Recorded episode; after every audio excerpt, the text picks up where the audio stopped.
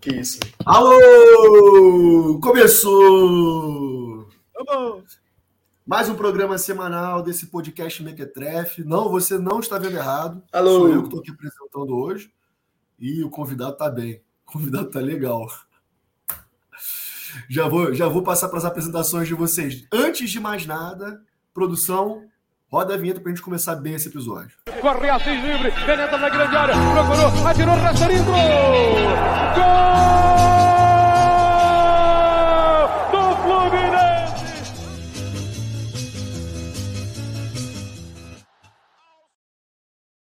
Bom momento, ouvinte e espectador do É Proibido Remar. Eu sou Gabriel Bernardes. Estou apresentando o episódio de hoje na ausência dos nossos comandantes tradicionais.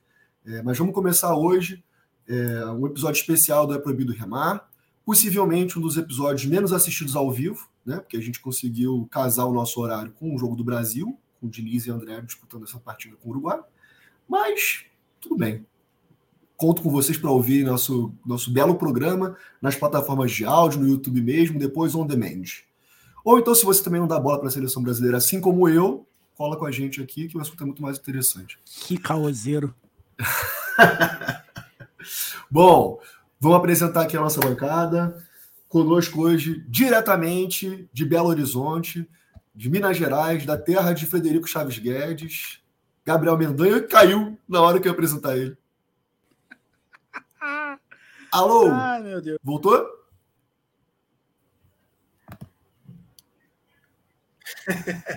Moleque. Calma aí, voltei. Acho que eu voltei, não voltei? Não sei. Então, dá a tua apresentação Pô, aí, dá o teu boa noite. Esse computador aqui não dá, não, mano. O problema tá entre a cadeira e a tela.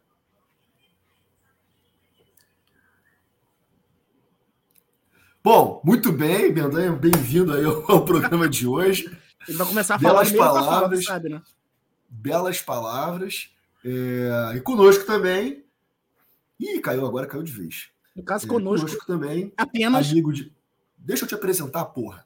Amigo de arquibancada, que agora também é jornalista, repórter, faz cobertura do vôlei, do futebol feminino, pelo Saudações Tricolores e pelo time de guerreiras. Segue lá, não deixa de seguir. Rafael Siqueira. Dá sua boa noite aí. Muito boa noite, querido. Boa noite, Mendanha, que acabou de sair daqui. Pelo jeito, o fuso horário de Belo Horizonte está diferente do nosso. É, vamos conversar, vamos conversar. Amanhã começa a temporada do vôlei. Vamos projetar aí o que, é que vai acontecer. Como é que foi a última, fazer uma retrospectiva também. Temporada que começou comigo com o Mendanha na arquibancada, então a gente pode contar um pouquinho como é que foi essa- esse momento e se ele conseguiu voltar, né? E vamos que vamos. Beleza, beleza. Ó, acho que ele tá tentando voltar aqui, vamos ver. Alô?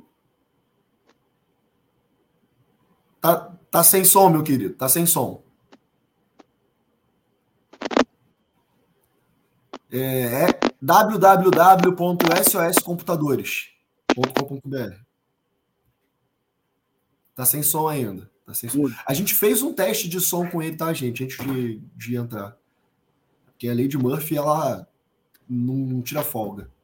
Não, é bom que quem não está acostumado a acompanhar o- os produtos da casa já vai entender logo com 3 minutos e 40 como é que é o padrão, né? Não vem achando que vai assistir ESPN, não. E ESPN falou certo, viu? Um debate antigo da casa Rio de Janeiro, Rio de Janeiro. sobre a pronúncia da- do nome desse canal. E você pronunciou muito, muito corretamente. Parabéns aí, Rafa, é, pela sua Obrigado. pronúncia. É, antes que me assassinem no, no WhatsApp aqui, eu esqueci de dar os recados iniciais da casa. Não deixe de se inscrever no canal, de dar o joinha no vídeo, tá? Se você quer ser um apoiador da Proibido Remar, cola lá no orelo.cc, procura a gente lá, dá para ser um apoiador mensal. Se você quiser fazer um Pix, deixa eu ver aqui se eu sei brincar disso. Vou botar aqui, ó, o Pix na tela é proibidoremar.gmail.com, tá? É, beleza, recados dados, apresentações parcialmente feitas, dentro do que a tecnologia permite. Vamos de pauta quente? Bora. Cadê o Mendan? Ele tá de volta aí, mas tá sem vídeo, sem som. Consegue falar? Fala aí, tenta aí de novo. Você trocou de fone, mas continua sem som. continua tentando, uma hora vai, uma hora vai. Bom, giro de notícias. Vamos começar pela, pelo tema da semana, assim, do, do início da semana, né? Ingressos, dessa vez, definitivamente esgotados para a final da Comebol Libertadores.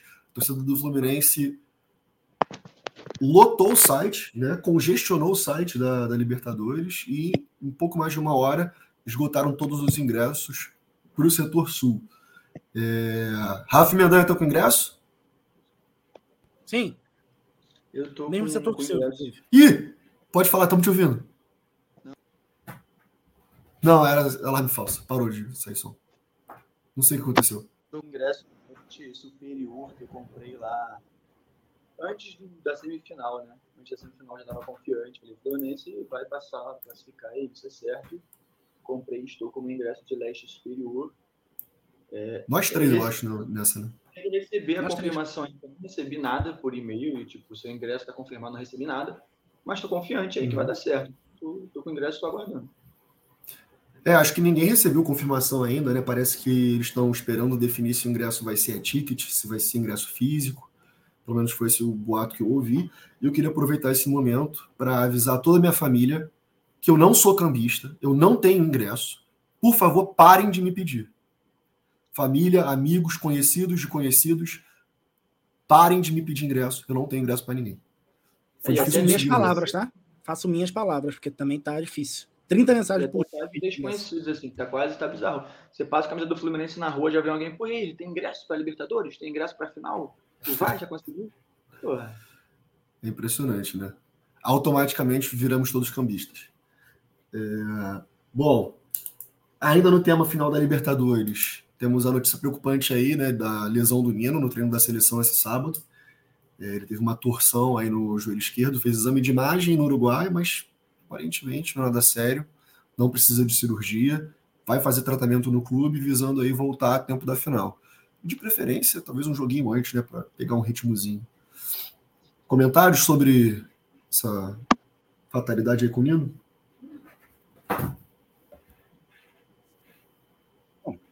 posso falar. É, cara, fatalidade mesmo, né? Tava bom demais pra ser verdade. Só o Boca tendo desfalque e a gente não. É... Não é um confirmado ainda, né? É uma, uma suspeita. O Eduardo Barros participou do, do Boleiragem no Sport TV, não sei se vocês viram.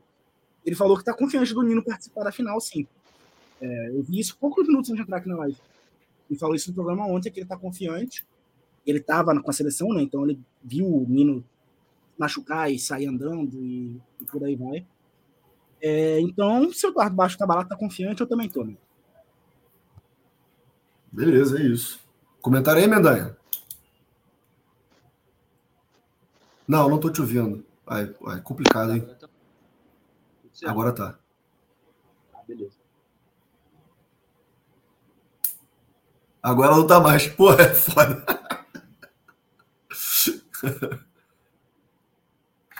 tu apertou aí, também tá no mudo no. Alô, alô. Vai, agora vai, meu filho, vai lá. Vambora que agora vai. Cara, eu fico muito preocupado com a lesão do Nino, porque ele é um zagueiro muito bom tecnicamente, tecnicamente muito acima da, da média do futebol brasileiro, tanto que está na seleção não é à toa. E eu acho que uma coisa que ele melhorou muito nos últimos dois anos aí é em relação à postura dele como capitão do clube, do time e como zagueiro mesmo, que eu acho que tem que se impor. Então, eu acho que eu senti um pouco dessa de falta dele nesse aspecto, mas agora ele acho que está conseguindo aliar a técnica dele, que sempre foi muito acima da média, tanto em termos de, de velocidade, desarme, né, até armação de jogada, saída de bola, com uma postura, com uma liderança dentro de campo. E ele hoje é indiscutivelmente nosso melhor zagueiro, em todos os aspectos. Então, assim, eu acho que a ausência dele seria muito sentida para a final. Né? Apesar do, do Marlon ser um bom jogador, ainda não retornou aos tempos é, gloriosos dele, desde que, que ele voltou ao Fluminense aí. Livre de Braz é um zagueiro regular, mas para a final da Libertadores tem que ser o Nino. É, também vi as notícias de que a lesão dele não é tão grave assim. Então vamos aí ficar na, na torcida pela pronta recuperação do nosso capitão e que dê tudo certo. É, porque ele tem que levantar a taça, né? Então, pô, tem que estar em forma para isso. É, a taça da Libertadores não é pequena, é pesada. Pois é. é. De braço dele, né? Pois é. Agachamento tem que estar em dia. É... Próxima notícia. O Fluminense lançou também na semana passada uma das camisas mais lindas dos últimos tempos. O Rafa tá usando ela aí para quem estiver no YouTube. Tem a ilustração do vídeo. É, em homenagem ao mestre Cartola, é, e consequentemente também né, a Mangueira, por extensão. Tá linda, linda, linda a camisa e as homenagens não param por aí, porque parece que no jogo de quinta teremos mosaico 3D em homenagem ao Cartola. É, apenas para deixar registrada essa justíssima homenagem, é, maravilhosamente executada. Queria saber se vocês têm comentários a fazer, elogios a fazer, se tem alguma reclamação. Disseram aqui no ponto que se fosse só o FFC seria melhor. Parece não, vai ter o mosaico, já é confirmado. Tanto que até vazou ele sendo preparado em Laranjeiras, né? É, então, vá ao Maracanã, você, torcedor que quer muito na final, vai quinta-feira também, pô. Jogo bom, eu acho que, se não me engano, é o último jogo no Maracanã antes é, da final, né? É, é sim. Então, com uma festa dessa, com mosaico 3D pro Cartola, então não tem por que não ir. É... E eu discordo de que ficaria melhor com a FFC. Quer dizer, não, não discordo que ficaria melhor, mas eu gostei do jeito que está, porque é um jeito que o escudo nunca teve. Que é todo verde com rosa por cima. Se ele fosse só o FFC rosa, seria de um jeito que ele já teve. já teve uma camisa assim. Então eu gostei de ser um jeito que nunca existiu antes. Mas seria muito bonito uhum. só o FFC. Uhum. Ok. Mendanha. Eu quero falar um pouco sobre a homenagem mesmo ao Cartola, mais do que sobre os detalhes da camisa, porque eu acho que a homenagem é justíssima e o Fluminense tem uma série aí de gênios da música brasileira e das artes em geral, mas da música brasileira. É, eu acho que a gente precisa explorar mais isso, a relação do, do Fluminense com o samba, que é uma relação que está muito bem documentada lá no Herdeiro de Guanabara, né, mas que a gente precisa, eu acho, cada vez mais fazer essa aproximação, é, tanto entre a arquibancada do clube e a cultura popular, quanto, quanto entre o clube em si esses atores né, de transformação social e, e gênios que, de alguma maneira, formam a nossa identidade. Né? Que eu acho que o Fluminense, como clube de futebol, forma a identidade do Rio de Janeiro. Eu acho que ela passa pelo Fluminense e muitos artistas também formam a identidade da cidade e, consequentemente, eu acho que a gente precisa fazer essa ponte, fazer essa ligação entre Cartola e Fluminense, entre Fluminense e Seu Noca da Portela, entre Fluminense e Chico Buarque, entre Fluminense e Tom Jobim, entre Fluminense Gil. e Gilberto Gil também, né? É muito mais nacional, assim, mas entre o Fluminense e os gênios. MC Gorila. MC Gorila, pois é. Né? É, se você quiser estender para Fernanda Montenegro, enfim, para várias outras personalidades, eu acho que é sempre justa essa homenagem, porque são figuras que estão no imaginário popular, estão construindo de alguma maneira o nosso modo de ser carioca e até ser brasileiro. E eu acho muito importante sempre ressaltar isso. Muito bem falado, cara. Muito bem falado. Assina embaixo. É... Seguindo adiante, só com a última notícia do nosso giro. É... O time de futebol feminino adulto do Fluminense, cara, meteu uma goleada no Serra Macaense no domingo, com transmissão exclusiva com imagens e intermitentemente com áudio do nosso amigo Rafael Siqueira. É, 11 a 0 Fluminense no Serra Macaense, pelo Campeonato Carioca Feminino. O Fluminense está em quarto lugar, deixa eu pegar aqui minha cola, com 9 pontos. O Vasco é o líder com 12. O Botafogo e o Flamengo estão ali na meiuca com 10. É, o próximo jogo do Fluminense é contra o Botafogo, no estádio do São Cristóvão. Então, você tem vontade de conhecer o estádio do São Cristóvão, um estádio aí histórico, tradicional do, da cena do futebol carioca. Ótima oportunidade domingo, Fluminense e Botafogo pelo Carioca Feminino. É, e, enfim, Fluminense em quarto lugar, os quatro né, primeiros colocados vão para as semifinais, assim como no, no Campeonato Carioca masculino. O primeiro lugar é campeão da Guanabara, então vão aí apoiar as nossas guerreiras na busca aí por mais esse título. Seria o primeiro título, na verdade, né, do, do time adulto. Estou enganado, Rafael? Certíssimo. A gente só tem troféu feminino na base. No adulto ainda não. Só para complementar as informações. Tenho. É, a sua colinha, faltou escrever, faltou eu te mandar também, que eu joguei às três da tarde, importante falar o horário do jogo. É, uhum. Muito possivelmente portões abertos. É, entre as duas torcidas, tanto o Botafogo quanto o Fluminense.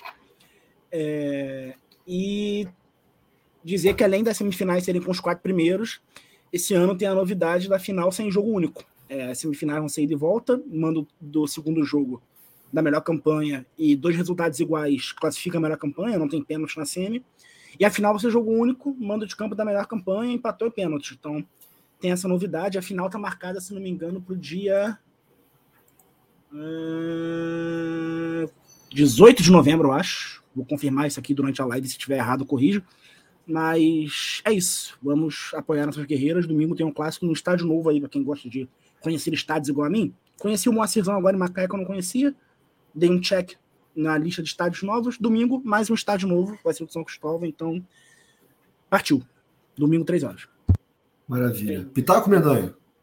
Eu queria parabenizar o Rafael pela transmissão, dizer que ele realmente está dando oportunidade de muitas pessoas a acompanharem, né? E que se não fosse ele, não teria transmissão. Então, isso é uma contribuição muito importante para o clube, para o futebol feminino do clube e do Brasil. Então, assim, realmente isso merece parabéns. E dizer que é uma oportunidade muito boa para a galera acompanhar, né?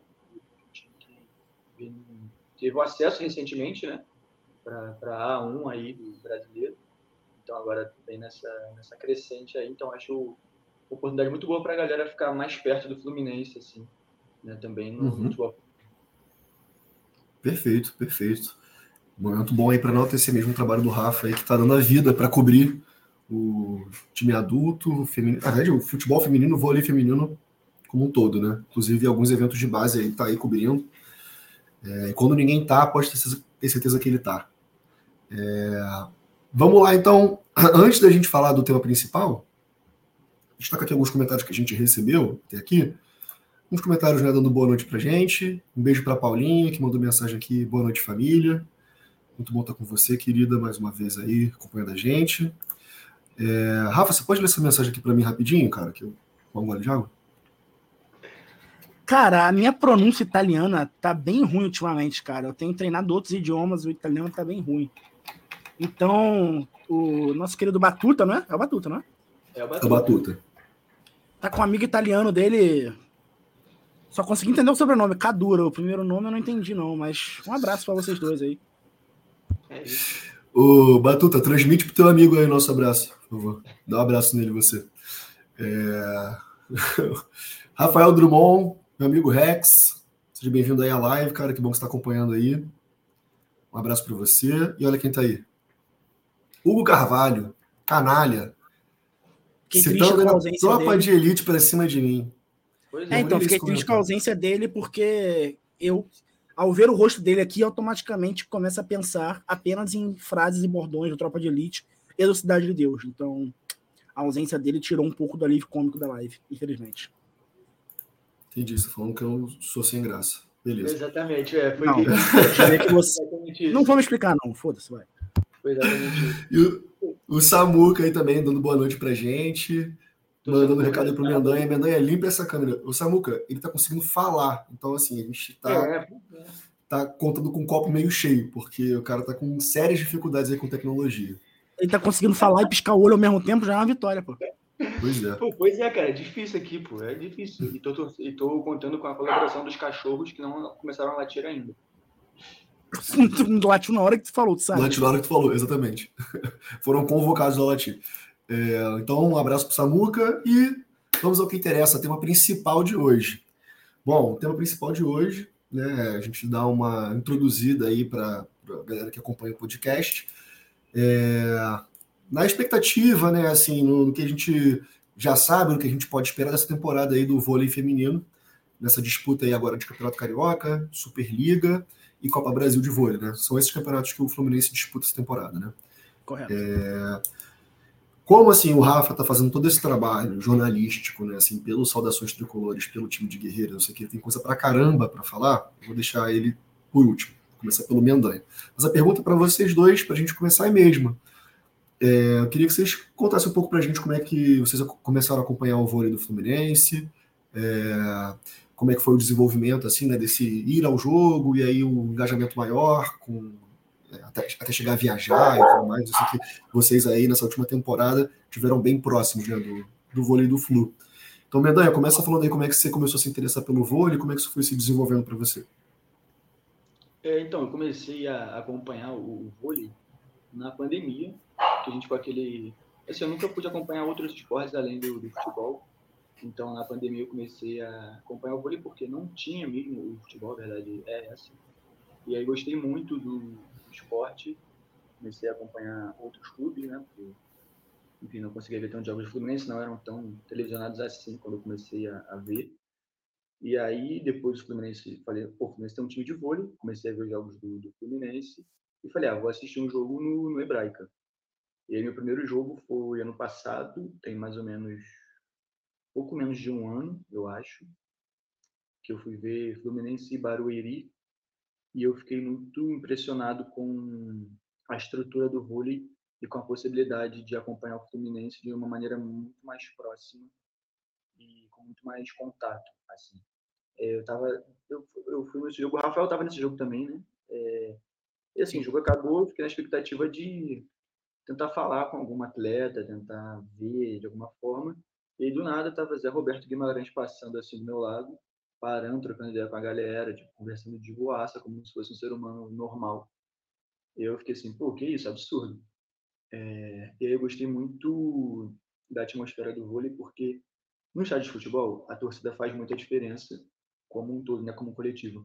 Mas no vôlei, eu sinto que cada pessoa faz muita diferença, entendeu? Porque o que você efetivamente fala, efetivamente pensa, efetivamente é, manifesta, as pessoas realmente escutam e faz diferença dentro do campo. É, a gente chegou no, no, nos jogos de vôlei é, já tinha, assim, o movimento do vôlei é um movimento antigo, né, do Fluminense, até o Bernardo já participou muito disso lá atrás, mas agora, quando a gente começou a acompanhar, já tinha torcida, mas a gente conseguiu contribuir muito, né, lá no, no Hebraico, o Rafael, quando era torcida, né, agora está do outro lado ali da, da quadra, mas, enfim, a gente conseguiu contribuir muito e a gente recebeu até um feedback muito positivo de outras pessoas que acompanhavam há mais tempo, falando, pô, que bom que vocês chegaram aqui, nossa, que legal, não era assim, vocês estão conseguindo dar um gás maneiro. E até às vezes de atleta, quando a gente conseguia trocar uma ideia rápida assim, a galera tipo agradecia o apoio e tal. E foi uma coisa muito natural assim. Eu comecei aí, comecei a gostar, aquilo começou a se tornar uma rotina para mim. E na temporada passada eu fui a praticamente todos os jogos no, no Hebraica, salvo um ou outro assim que não deu para ir, mas fui aos jogos no Hebraica, fui aos jogos no Tijuca, e fui a um jogo em São Paulo contra o Pinheiros. É, infelizmente agora eu vou ficar mais distante, né, por uma questão é, física, geográfica. Estarei presente em alguns jogos no, no Rio, como o jogo, jogo, do dia 2, eu vou estar aí. Estarei presente no jogo aqui contra o Minas, não sei em quais outros, mas foi uma, foi uma, uma aproximação muito, muito natural, muito orgânica e que eu gosto muito e recomendo demais a todo mundo que que gosta de esporte gosta do Fluminense acompanhar, porque é uma experiência sensacional. Beleza, cara. Beleza, muito bom. É... Bom, antes de eu dar meus pitacos também, Rafa, deve estar se coçando para falar aí. É... Conta aí a tua história, como é que começou, como é que se desenvolveu, como é que você foi parar agora nessa situação aí de estar buscando uma nova carreira a partir disso, né, de estar cobrindo jornalisticamente aí a jornada do Fluminense no, no vôlei no momento em que a Globo anuncia a final da Libertadores, tá? Fiquei um pouco desconcertado com isso. Mas respondendo a sua pergunta, é, cara, é, o meu primeiro jogo não foi esse. Quase foi esse jogo contra o Barueri, mas não foi. Eu lembrei pouco tempo depois que meu primeiro jogo foi a final de Superliga 2006-2007, Rio de Janeiro e Osasco, no Maracanãzinho. Eu fui nesse jogo com meu pai na época, não lembro de nada, obviamente, mas estava eu fui lá. também. Boa. É, depois eu lembrei que meu segundo jogo de vôlei foi um Fluminense e Rexona, que fomos eu e você juntos. Que você cantou a criativa música Eu Não Sou Rexona, Eu Não Sou Rolon. Foi em 2016. É, era a reedição da final do Carioca, né? Que o Fluminense tinha sido campeão meses antes. Foi em janeiro esse jogo, eu lembro. É, e aí, esse jogo contra o Barueri, que foi o primeiro do, do, do Mendanha, foi o meu terceiro, mas dessa nova fase foi o primeiro. É, eu, já, eu já tinha a página Time de Guerreiras com a Amanda, a Amanda Furtado, um beijo para ela se estiver vendo, criou a página especificamente para futebol feminino. É, passou um ano e pouco, mais ou menos, sozinha na página. É, me convidou para ajudar ela, eu aceitei, de prontidão, obviamente. Passamos a trabalhar juntos cobrindo futebol feminino. É, quando o vôlei começou essa temporada, nesse jogo contra o Barueri, ela já estava afastada da página. É, e aí eu falei para ela que que eu tinha vontade de cobrir o vôlei também, que era o nome time de guerreiras, daria essa abertura, né, para cobrir tanto futebol feminino quanto o vôlei, mas que eu tinha medo de, de não ter tempo, né, de fazer isso. Aí ela só deu força, né, falou, cara, se tu quiser faz, tá, eu já, eu já tô me afastando, não vou conseguir ajudar, mas se tu quiser só vai. Aí eu, por enquanto, nos primeiros jogos não, não fiz nada, é... E aí, aqui tá liberado a gente falar uns palavrãozinhos de vez em quando, né? Nem fudendo. Tá bom. É, teve um jogo contra o Pinheiros, na Hebraica. 3 a 0 Fluminense. Mendanha estava nesse jogo também. É, que saindo do jogo, ali esperando para falar com, a, com, as atletas, a Gabi Cândido, que é a ponteira que hoje em dia está no Bauru, que era uma das que mais falava com a gente. É, eu falei assim para ela: pô, próximo jogo contra o Minas, hein? Que era líder da Superliga. Ela falou: a gente vai para lá comer o cu do Minas. Aí eu falei: caralho, então eu vou também. A primeira coisa que eu falei foi isso. Aí, tipo, ela saiu e eu fiquei pensando, cara, por que, eu não vou mesmo nesse jogo? O que, que me impede? Eu fiquei raciocinando ali. Resultado, antes de sair da Braga, eu tinha comprado a passagem de ônibus já. Pra ir pra, pra Belo Horizonte ver esse jogo. Era cinco dias depois. É, nesses cinco dias eu pensei, cara, provavelmente só vai ter eu de Fluminense lá. Acabou que tinha a família da Kimberly também oposta que hoje em dia tá no Sesc.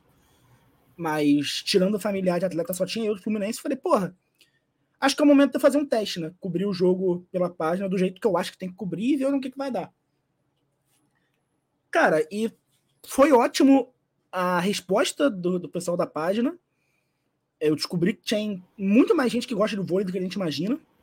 É, principalmente um público que já era adepto a acompanhar o futebol feminino. É, descobri que é uma bolha muito semelhante. Então, a resposta na página foi muito positiva e, porra, eu me senti realizado ali, tá ligado? Foi um dos momentos que eu tive algumas respostas de perguntas que nem eu sabia que eu fazia para mim mesmo, e, tipo, continua fazendo essa parada, tá ligado? Então, Gabi Cândido, eu já falei isso pra Gabi Cândido, que ela começou essa porra toda me falando isso. É, pra tu ver como é que a quinta série vive na gente, né? Ela, fala, ela fala que queria comer o cu do Minas e hoje em dia é isso aqui, mas enfim. É, a partir daí, no jogo seguinte na Hebraica, que eu não lembro qual é, mas eu tenho a lista aqui de todos os jogos que eu fui, eu vou olhar daqui a pouco. Mas no jogo seguinte na Hebraica, eu já cheguei na arquibancada com uma outra mentalidade já. Na minha cabeça eu era repórter pra caralho já. Né? Cheguei na arquibancada, pô, fazendo vídeo da arquibancada, caralho, fazendo foto, tempo real. É, parando nos lugares que nem podia parar, o segurança falando pra eu sair. Eu, tipo, não, tô trabalhando como repórter. Aí eles, que veículo? Eu, não tô só. aqui. Aí, pô, pode ficar aí não. Eu saía. É... Foram passando mais alguns jogos. E aí eu tenho que citar outra pessoa importante nessa caminhada, que foi o Matheus Frigols. Não sei se ele tá aqui, se ele vai ver esse gravado depois, mas também um abração para ele. Ele não sei por que motivo estava no clube, no mesmo ambiente que o Gustavo, assessor de imprensa do time do vôlei, e era as vésperas do Fluminense Minas da Hebraica. Ou seja, um turno depois daquele jogo que eu fui em Minas, já estava chegando a hora do Fluminense Minas, segundo turno na Hebraica. E o Frigos, conversando com o assessor de imprensa do vôlei, ele falou que nesse jogo, por ser contra o Minas, o Fluminense vinha bem, o Fluminense estava tipo terceiro da Superliga, e o Praia primeiro, o Minas segundo. Ele queria abrir para mais imprensa credenciada, incluindo páginas independentes. O Frigos lembrou de mim na hora, me mandou mensagem, falou para eu credenciar, e ele credenciou pela página dele também. É, mandei um e-mail completamente descrente, veio lá, confirmado. Aí eu falei, porra, vou sair de casa para ver um jogo do Fluminense, tipo, umas paradas que nunca te passaram na minha cabeça, tipo, não vestir a camisa do Fluminense, por exemplo. Não comemorar, não cantar, tá ligado? Eu, tipo, passei dois dias botando isso na cabeça cara, foi uma experiência absurda. Tirando que a gente perdeu de 3 a 0 pro Minas, foi uma experiência absurda. É foi, assim como o jogo contra o Minas no primeiro turno também, foi um outro momento de epifania, de tipo, de brilho nos olhos, tipo, cara, é isso mesmo que eu tenho que continuar fazendo, vambora. É... Nesse meio tempo teve.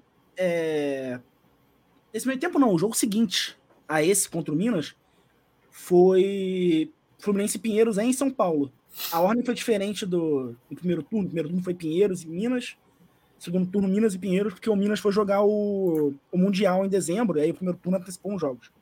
E esse jogo, esse jogo seguinte contra o Pinheiros, aí Mendanha fomos. Me confundi, foi antes contra o Minas mesmo. Meu último jogo de arquibancada foi com o Mendanha contra o Pinheiros em São Paulo. É... E aí eu queria puxar o parênteses, já que o Mendanha me elogiou aqui também, queria puxar o parênteses para dar um, uma lustrada no ego do amigo. Falar que, cara, a arquibancada do vôlei do Fluminense perdeu um pouco quando eu fui virar repórter. Vou deixar a modéstia um pouco de lado, perdeu, mas quando o Mendanha se mudou para Belo Horizonte, que bancada do vôlei perdeu legal. Essa dupla aqui, meu irmão, era Globo Esporte, era Instagram do Fluminense. Moleque, o que a gente fez na vitória contra o Osasco, na Hebraica, tá no Instagram do Fluminense até hoje. Sai o último ponto, o Fluminense ganha do Osasco, uma daquelas vitórias que botou a gente em terceiro também. É, eu tô na arquibancada com surto da fanfarra, tocando o louco da cabeça, porque era, a gente sempre puxava essa música no 24 ponto, né? Pra ganhar o set cantando o louco da cabeça.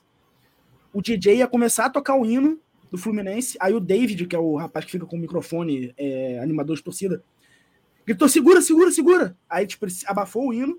Aí o time veio para arquibancada, a arquibancada inteira cantou. Esse vídeo está no Instagram do Fluminense até hoje, com várias visualizações. É, e o que a gente fez também no, ginásio do Pinheiros também tá na história, cara. O Pinheiro, torcida do Pinheiros é uma torcida que vai, senta, assiste o jogo, aplaude, não canta nem o nome do time. E no dia que tava lá, era ponto do Pinheiros, eles gritavam Pinheiro, fiquei Mendanha, tava ficando sem voz, cantando música de jogadora, música do Fluminense, ponto do Pinheiros a gente gritava também, cantava. Quer, quer fazer um parênteses aí, Mendan? É, aquele jogo do Tijuca contra o Sesc, né? Eu acho que foi o primeiro jogo, o jogo do turno, eu acho, né? Que, que foi o Fluminense ganhou. Do turno foi Nebraica. Do turno foi Nebraica. Esse foi do ah, retorno mesmo. um jogo aí contra o Sesc no Tijuca, que a gente foi, que teve torcida visitante, e a gente também fez um estrago absurdo ali. Foi muito bom. Sim. É, então, feito esse parênteses para exaltar o nome do amigo Mendanha também.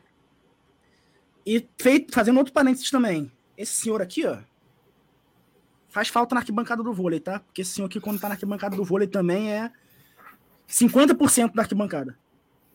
É, ele está exagerando também, mas tudo bem. Ele estava presente na arquibancada no nosso último título carioca em 2016, coisa que eu nem sonhava em acompanhar. Isso ainda. é verdade. Um dia de milagres, tá? Depois eu vou citar quais foram os vários milagres. É, exato. Mas aí, para terminar a, a linha do tempo que eu estava fazendo, é, teve um último, um último momento que eu tive que tomar a decisão de vez, porque foi o seguinte: contra o Minas eu credenciei, e nos jogos fora do Rio, a comissão técnica me dava os ingressos, para não precisar comprar. E aí o jogo seguinte contra o Minas era contra São Caetano, em São Caetano. E aí eu fui pedir meu ingresso normal, né? Eu pensei, pô, maneiro, eu vou credenciar no Rio, nos jogos no Rio eu vou de repórter, mas para não perder o, a veia de torcedor, eu vou para fora do Rio como arquibancada, né? E aí, conversando com o assessor de imprensa, ele teve uma conversa muito sincera comigo. Ele falou: Cara, é, não dá para misturar as coisas. Não dá para misturar as coisas. É, se você decidir de arquibancada contra São Caetano, ele me deu um ultimato que é o trabalho dele e eu, e eu vejo o valor disso no, no profissional que eu tento ser hoje em dia. Ele falou, cara, se você for na, de arquibancada contra São Caetano, tá tudo bem, mas você vai arquibancada de, de todos a partir, a partir de agora. Você tem que tomar a decisão. E aí também, mais alguns dias refletindo, e tomei a decisão, falei, não, beleza, então no vôlei agora eu sou imprensa de vez, peguei o contato da assessoria de São Caetano, credenciei fora, e desde então só vou em jogo de vôlei credenciado. É... Tava desenrolando de fazer transmissão do jogo amanhã se a Flu TV não passasse, mas vai passar. Então eu ia também transmitir se não tivesse. Ia transmitir não, ia pedir autorização, né? Não sei se eu ia conseguir. Mas eu ia atrás, igual eu fui atrás domingo no jogo do futebol feminino e. Eu ia falar o resto da história, mas eu fiquei 15 minutos contando a história, né? Mas. É isso. Ah, muito bem contada, por isso que a gente queria saber, porque é, é uma trajetória muito particular, né, sua, é, que mistura muitas coisas, né, assim, mistura a paixão pelo Fluminense, pelo esporte, você encontrando uma paixão pessoal também nessa, nessa nova carreira aí. É, eu, particularmente, gosto bastante de te ouvir contar essa história, obviamente já conhecia, mas é, eu nunca acho demais, assim, porque o seu olhinho brilha e, e é legal, assim, sabe? A gente vê as coisas convergindo para uma parada cada vez mais legal. Falei mesmo. Cara, inclusive. Foi mal, Mendanha, fala Não conheceu, não conheceu o detalhe da, da história do Minas, né? De como que começou com a fala da, da Gabi Cândido. Eu tinha te contado isso já, Bernardo, da Gabi Cândido? Tinha. Tinha, não tinha? Tinha. Cara, é, teve uma pequena história que eu esqueci de contar, que, que começou na sua casa, lá ele, mas. Porque eu, eu passei na tua casa antes pra pegar um ônibus e viajar, né? O- Quando, antes de eu virar imprensa ainda, Tava, um tava, eu, você, tava eu, você e o amigo do Batuta lá em casa? Isso, italiano. É, teve o jogo da Copa Brasil contra o Bauru, é, lá em Bauru. Era quartas de final, jogo único. É, eu já fazia trabalho de imprensa, só que da arquibancada, né? não era credenciado ainda, mas para esse jogo foi, foi a cobertura mais completa que eu fiz da arquibancada de longe. É, a viagem para Bauru era uma viagem chata. Eu fui. O jogo, sei lá, em Bauru era na quarta. Eu, de na madrugada, de segunda para terça, viajei para São Paulo. Não, de domingo para segunda, viajei para São Paulo. Aí passei o dia em São Paulo trabalhando. Na madrugada de segunda para terça, eu aluguei um carro em São Paulo e fui para Bauru, porque de São Paulo para Bauru são mais umas seis horas dirigindo. Aí acordei lá no dia do jogo, quarta de manhã, trabalhei, cobri o jogo. Aí quando o jogo acabou, voltei direto para São Paulo, dirigindo também seis horas debaixo de chuva de madrugada. E voltei, ou seja, para um jogo foi uma viagem que durou quatro, cinco dias. É, só que eu era parado, era um jogo mata-mata. Eu não tinha tido experiência ainda de ir num jogo mata-mata de vôlei. É, de uma competição tiro curto, né? Que em três jogos a gente podia ser campeão, ter vaga no Sul-Americano dessa temporada, ter vaga na Supercopa dessa temporada. E quando eu cheguei no estádio, no estádio, quando eu cheguei no ginásio, é, eu perguntei se tinha algum espaço específico para torcida visitante, me falaram que não.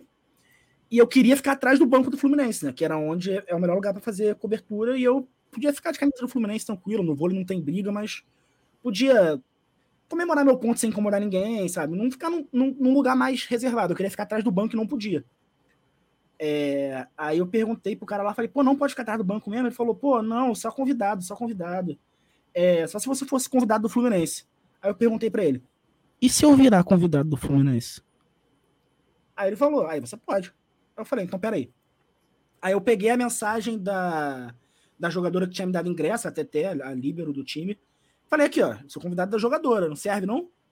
Aí ele falou, pô, talvez. É, fala com aquela moça ali, ó. Aí chamou a assessora do Bauru. é, e mostra isso pra ela. Aí eu chamei. Ela falou, cara, alguém do Fluminense tem que te liberar. É, só isso aí não é o suficiente. Aí eu falei, pô, difícil incomodar alguém agora, o time vai entrar pra aquecer daqui a, sei lá, 10 minutos, um jogo importante. Eu vou mandar uma mensagem pro, pro auxiliar, o Dentinho, o Marcelo Freitas, auxiliar do Guilherme. Se ele vê, viu. Se ele não viu, se ele não vê, não viu também. E vou ficar aqui na parte de trás da quadra mesmo. Mandei a mensagem pra ele falando assim: Cara, tá muito ocupado aí? Consegue me dar uma ajuda de dois minutos? Eu apertei o botão de enviar, botei o celular no bolso, ele saiu do vestiário pra quadra me procurando assim.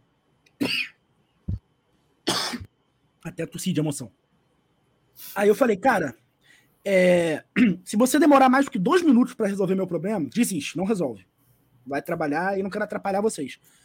Mas se você conseguir em dois minutos falar com aquela senhora ali, que eu sou convidado de vocês, ela vai me deixar atrás do banco aqui e vai ser muito bom pra cobertura da página. né? Aí até dei um, uma, uma, uma mexida no emocional, né? Falei, pô, só tem outro Fluminense aqui, ninguém tá cobrindo, só, pô, é legal cobrir de perto, né? Aí ele, tá, vou falar com ela. Aí falou, lá de longe, dava pra ver os dois apontando pra mim. Aí ela foi e fez um joinha assim. Aí o segurança, ó, fez o joinha lá, hein? Ele falou, não, é isso então, vai. Tirou a corrente. Fiquei atrás do banco. É, fiz uma cobertura muito completa, só que não tão completa quanto eu queria. Eu tava preparando um vlog dessa viagem.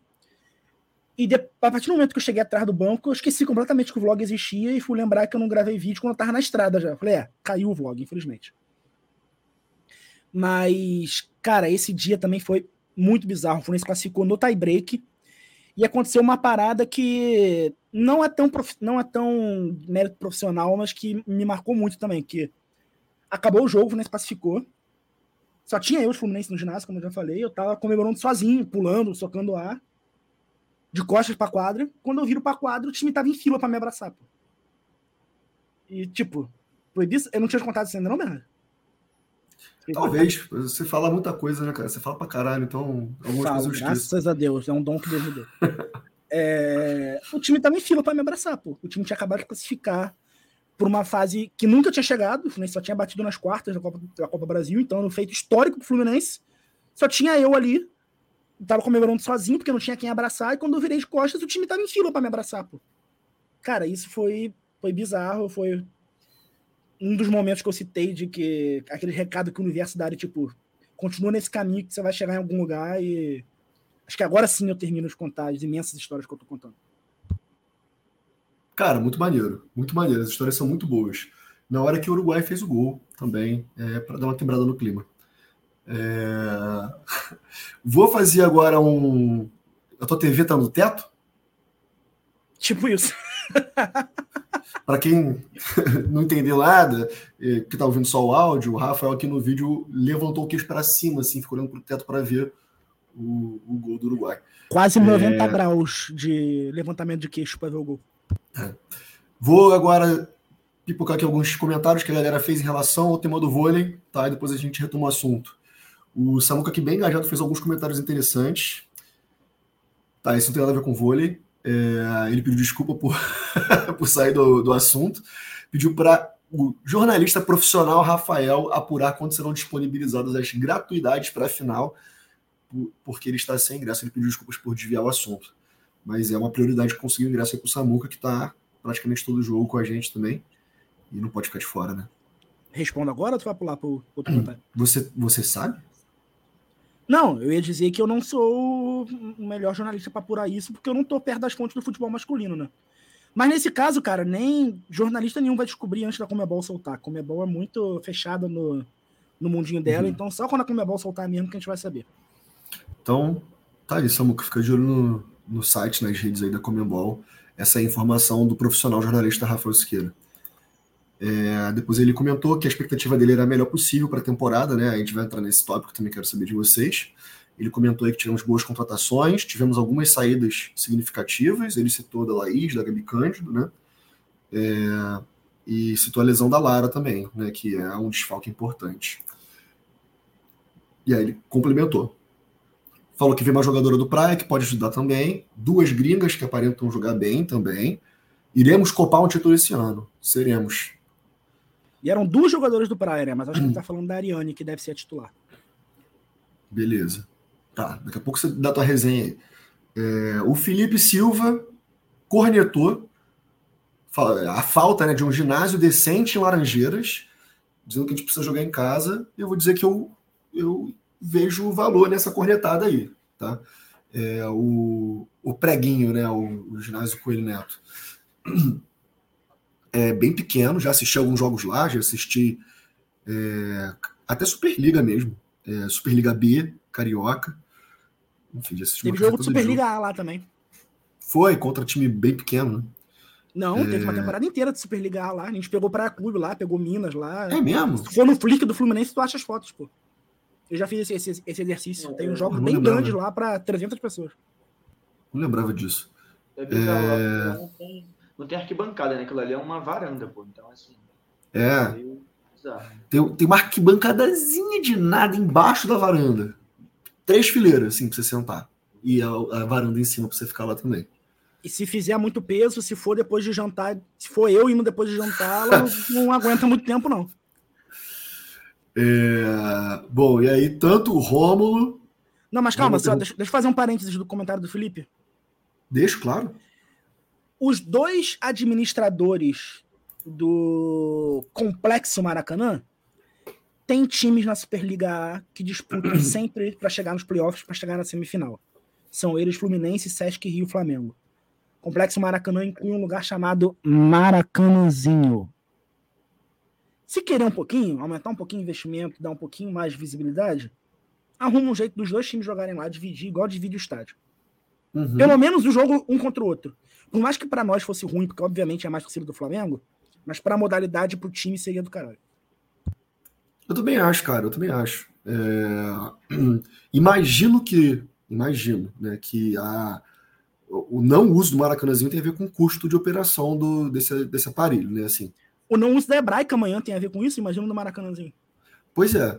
É. mas acho que pontualmente também, ó, por exemplo, playoffs de Superliga poderia ser facilmente no Maracanãzinho também.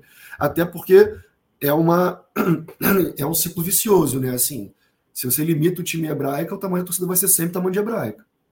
Se você arrisca, bota um maracanãzinho, pode começar vazio, aí, né, quem sabe vai cada vez chegando mais gente. É, e Não, e o último playoff foi Fla-Flu, cara. O último playoff, quartas de final do Superliga foi Fla-Flu.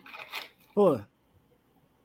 O público do, público do vôlei eu acho que é um pouco diferente do futebol, porque eu acho que tem uma coisa de ser mais factível as pessoas acompanharem vários clubes assim, sabe? Então, assim, a gente viu o Maracanãzinho lotado, por exemplo, em competições da, da seleção, então acho que seria muito factível imaginar que ele ficaria lotado para um Fla-Flu de Superliga, por exemplo. Né? E aí, assim, uhum. assim, as torcidas por si já lotam, o, já são capazes de lotar o estádio, mas tem uma coisa, eu acho que é do público do vôlei, de prestigiar o vôlei, independentemente uhum dos clubes que estejam envolvidos. Então, assim, se vai ter o jogo do Minas aqui, vai ter muita gente para ver o jogo do Minas. Se tiver aqui um Minas e Osasco, vai ter muita gente para assistir. Ainda mais um muito. Então, é, público certamente, Sim. se conseguiria ter, seria realmente uma festa absurda. É, e assim, o, a cena do vôlei carioca, né, principalmente no feminino, é, não, é tanto no masculino quanto no feminino, né? Assim, ficou órfão de clubes tradicionais do futebol por muitos anos, né? Então, assim, eu fui a muito jogo do, do Rixona, Unilever, enfim, do, do, Rio de Janeiro, né, que mudava de nome fantasia o tempo inteiro. Antes do Fluminense botar um time feminino na Superliga, né? Fui jogo do RJX quando, quando tinha time masculino também no, no, no Rio, né? Então, acho que isso gerou um pouco esse hábito também, né? Assim, obviamente que o torcedor do Fluminense, quando o Fluminense bota um time, não vai torcer para o Rio, né?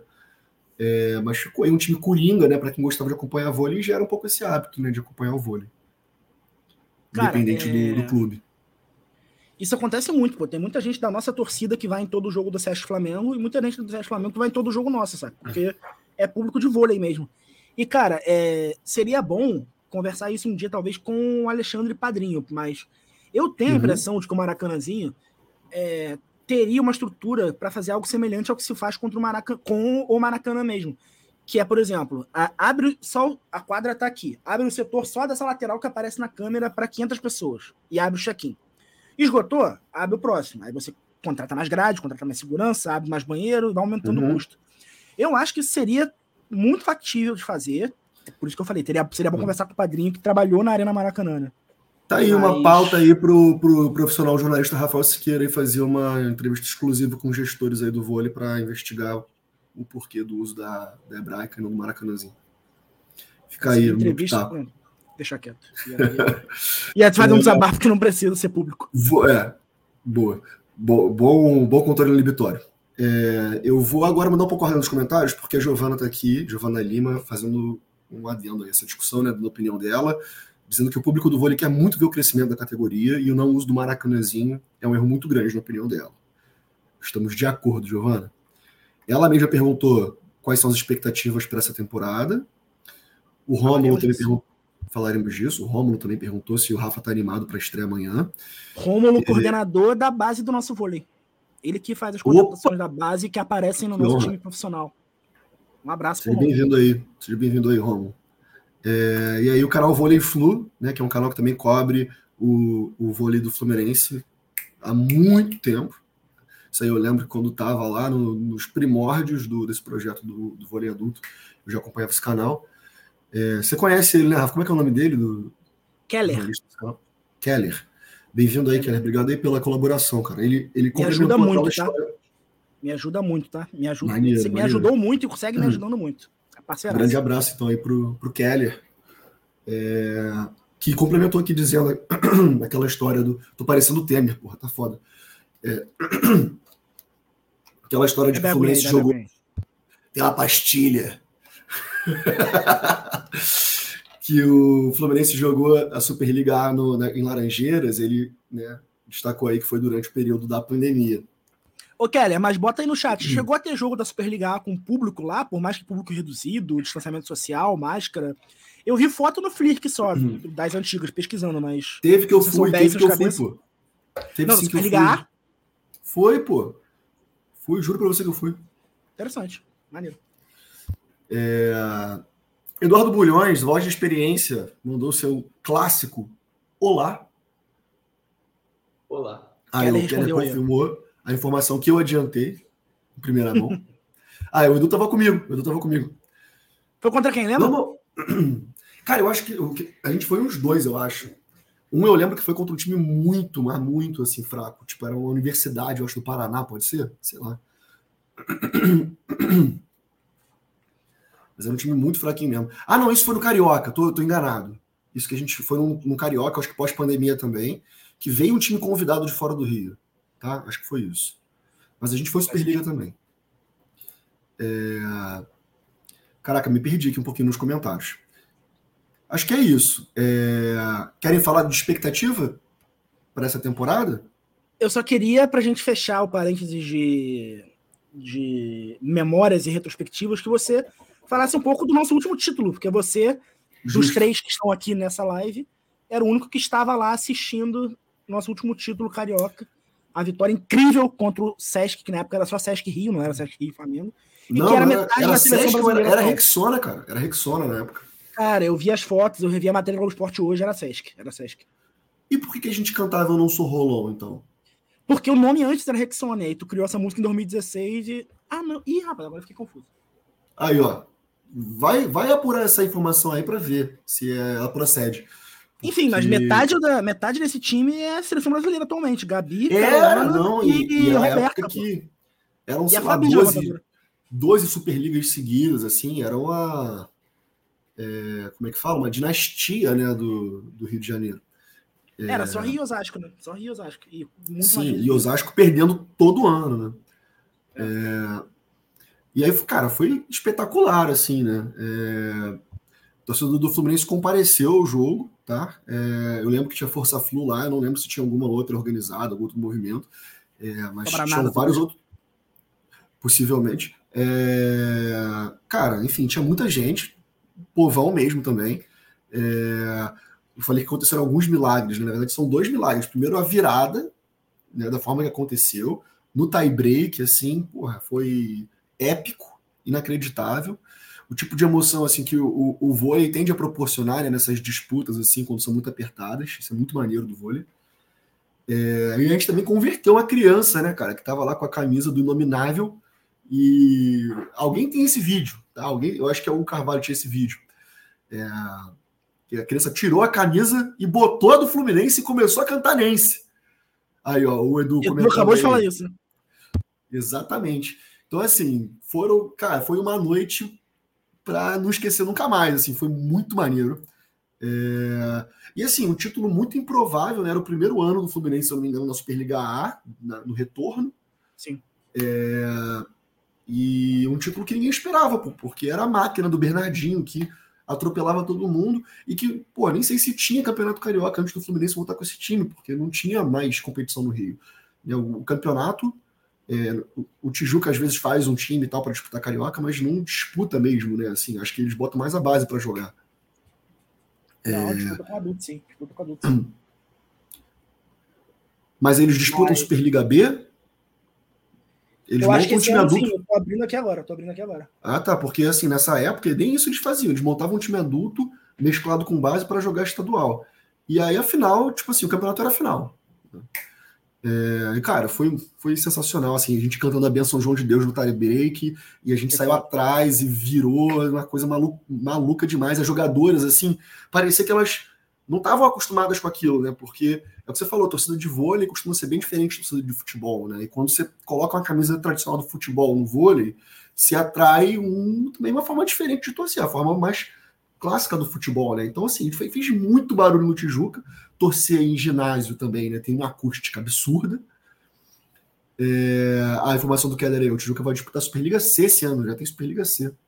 Pô, eu vou pegar a tabela e vou tentar ir nesses jogos, pô. Deve ser uma experiência muito maneira. Torcer pro Tijuca subir. Cara, e, enfim, é, dessa história aí foi isso. Tem também a história do, da música do Rolon, que acho que surgiu no carro na volta desse jogo, mas aí a gente foi alguns dias depois, sei lá, na Flu Fest, na época que era no, no Salão Nobre, era outra parada. Aí teve show Blitz, Paulo, Ricardo, Paulo Ricardo. e, é, e aí teve a apresentação do time, né? Depois que foi campeão, eu acho, assim, a apresentação do time para a temporada. E aí eu de cadeira de rodas, porque eu tava com o pé operado, a gente começou a cantar essa música eu não sou Rexone, eu não sou. Aí todo mundo se amarrou, começou a rir, cantou junto. Daqui a pouco eu tava em pé, o cara falou: Não, milagre! Cadeirante pulando! e a gente fez uma bagunça no salão, foi maneiro pra Tu caramba. tá ligado que a nossa amizade basicamente começou esse dia, né? Nessa Flu Fest. É sério? É, pô. eu não, não tinha A essa. gente, se falava, essa- a gente se falava médio até esse dia. E esse dia teve esse bagulho do time do vôlei, teve esse bagulho do milagre. E teve uma outra parada que. É um momento Ah, Linkin Park. né? Exato. O vocalista do Linkin Park Foi. tinha morrido dois dias antes. E pra acabar o- a festa, o DJ da Full Fest botou duas músicas do Linkin Park seguida e a Full Fest terminou com eu e o Bernardes abraçados chorando. Porque o chat tinha. Exatamente. E assim nasceu uma linda amizade, gente. É, e o último pitaco aqui, a última memória dessa época do, do início aí do, do retorno do vôlei, né? O Edu falou aí que a Renatinha era a melhor de todas, e era mesmo, tá? A Renatinha era absurda, eu já falei pro Absurda. Rafael várias vezes que, por mim, a gente levava a bandeira da Renatinha todo jogo, porque ela é a minha ídola. Não tô nem aí. Se discordam, se, se não, vão dizer que não é verdade, porque é a minha Concordo. verdade. É Concordo. a minha verdade. Ela era absurda. Concordo. Pra mim, ela tá no top 3. Disputa o top 3 com a Lara e Porra. com a. Cara, eu enchi a bola de uma pessoa que eu acabei de esquecer o nome. Eu sei que o sobrenome, o sobrenome dela é Thompson. É Dulce, não é? Dulce, Dulce Thompson. Vai ser a comentarista do jogo amanhã na Flu TV. É Dulce mesmo? Pô, Pô, não é possível que eu meti uma gafe dessa ao me perdeu aí. Ela jogou nessa, nessa, nesse retorno ou jogou antes do Vou, vou te trazer de volta agora. Vou te trazer de volta agora. Dulce Thompson, isso aí. Amigo, ela simplesmente é campeã brasileira de vôlei com o Fluminense e bicampeã sul-americana na década de 80. pô. Braba. Fluminense que é o maior campeão sul-americano de vôlei. Exato, né? ex-campeão. Os tempos. Ela vai comentar o jogo amanhã na Flu TV e, obviamente, eu vou tietá-la. A transmissão vai ser na quadra, não vai ser no estúdio. Obviamente, Muito eu vou tietá-la. Ela é histórica da seleção brasileira também. Se não me engano, ela tá com 61 anos agora, eu pesquisei durante o dia. É, pô, de seis títulos americanos ela tava em dois, de dois brasileiros ela tava em um, no segundo, se não me engano. É, que, aliás, desses dois brasileiros, o primeiro que a gente ganhou foi o primeiro campeão brasileiro da história, tá? Primeiro campeão brasileiro da história do vôlei feminino é o Fluminense Futebol Clube. É, mas trazendo a informação que eu fui buscar no meio do caminho, o Fluminense foi campeão em 2016 do Carioca, títulos que, título que falamos agora. Quebramos uma sequência de títulos do Rio de Janeiro que vinha desde quando? Chuta aí, Bernardo. Desde, desde qual ano o Rio de Janeiro vem sendo campeão direto até 2015? Porra, bota 20 anos aí tranquilamente. Mendanha tem algum chute? 2008. 2004. Ah, exagerei, né? Tá bom. O último campeão antes. Olha só, os- a gente ficou em dúvida dos times. Ó, o último campeão antes do Rio de Janeiro foi o Campos. Em 2000, o Vasco foi campeão. O Vasco já teve time de vôlei. A gente já teve time jogando como Resende, Quissamã, Botafogo, Ah. Volta Redonda. Porque tem que ver também que ano que o Rio saiu do Paraná, né? Porque o Rio Voleibol Clube era o Paraná Voleibol Clube. E aí mudou de cidade como se fosse um time americano, assim, decidiu mudar de cidade Exato. e veio pro O Rio. último título do Paraná, tô vendo aqui, foi em 99, num Campeonato Carioca que foi só Paraná e Flamengo, Flamengo, Flamengo mesmo, não Sesc. Uhum. Mas sim, esses títulos são unificados hoje em dia, mas mesmo assim o Fluminense é o maior campeão. Não, deixa Muito só bem, cara. um parênteses aqui rápido sobre isso, porque muitas pessoas que não, não acompanham o vôlei acham às vezes que é uma novidade do Fluminense. Né? Ah, o Fluminense agora está inventando um time de vôlei, está começando um time de vôlei. Na verdade, o Fluminense é o primeiro time de vôlei do Brasil, está completando 100 anos em 2023, é o maior campeão sul-americano, primeiro campeão brasileiro. Então, assim, nós somos a história, inclusive no, no vôlei, é um patrimônio nosso, um legado nosso. Nós temos que, que valorizar cada vez mais esse esporte e cada vez mais a participação do Fluminense nesse esporte. Perfeito. E maior campeão carioca. Rio de Janeiro e Paraná juntos tem 19. Flamengo, só como o Flamengo, tem 9. Se a gente somar, o que a federação não soma oficialmente, mas se a gente fizer essa soma, dá 28. O Fluminense também tem 28. Com o desse ano, vai a 29 e vai ser o maior campeão sozinho.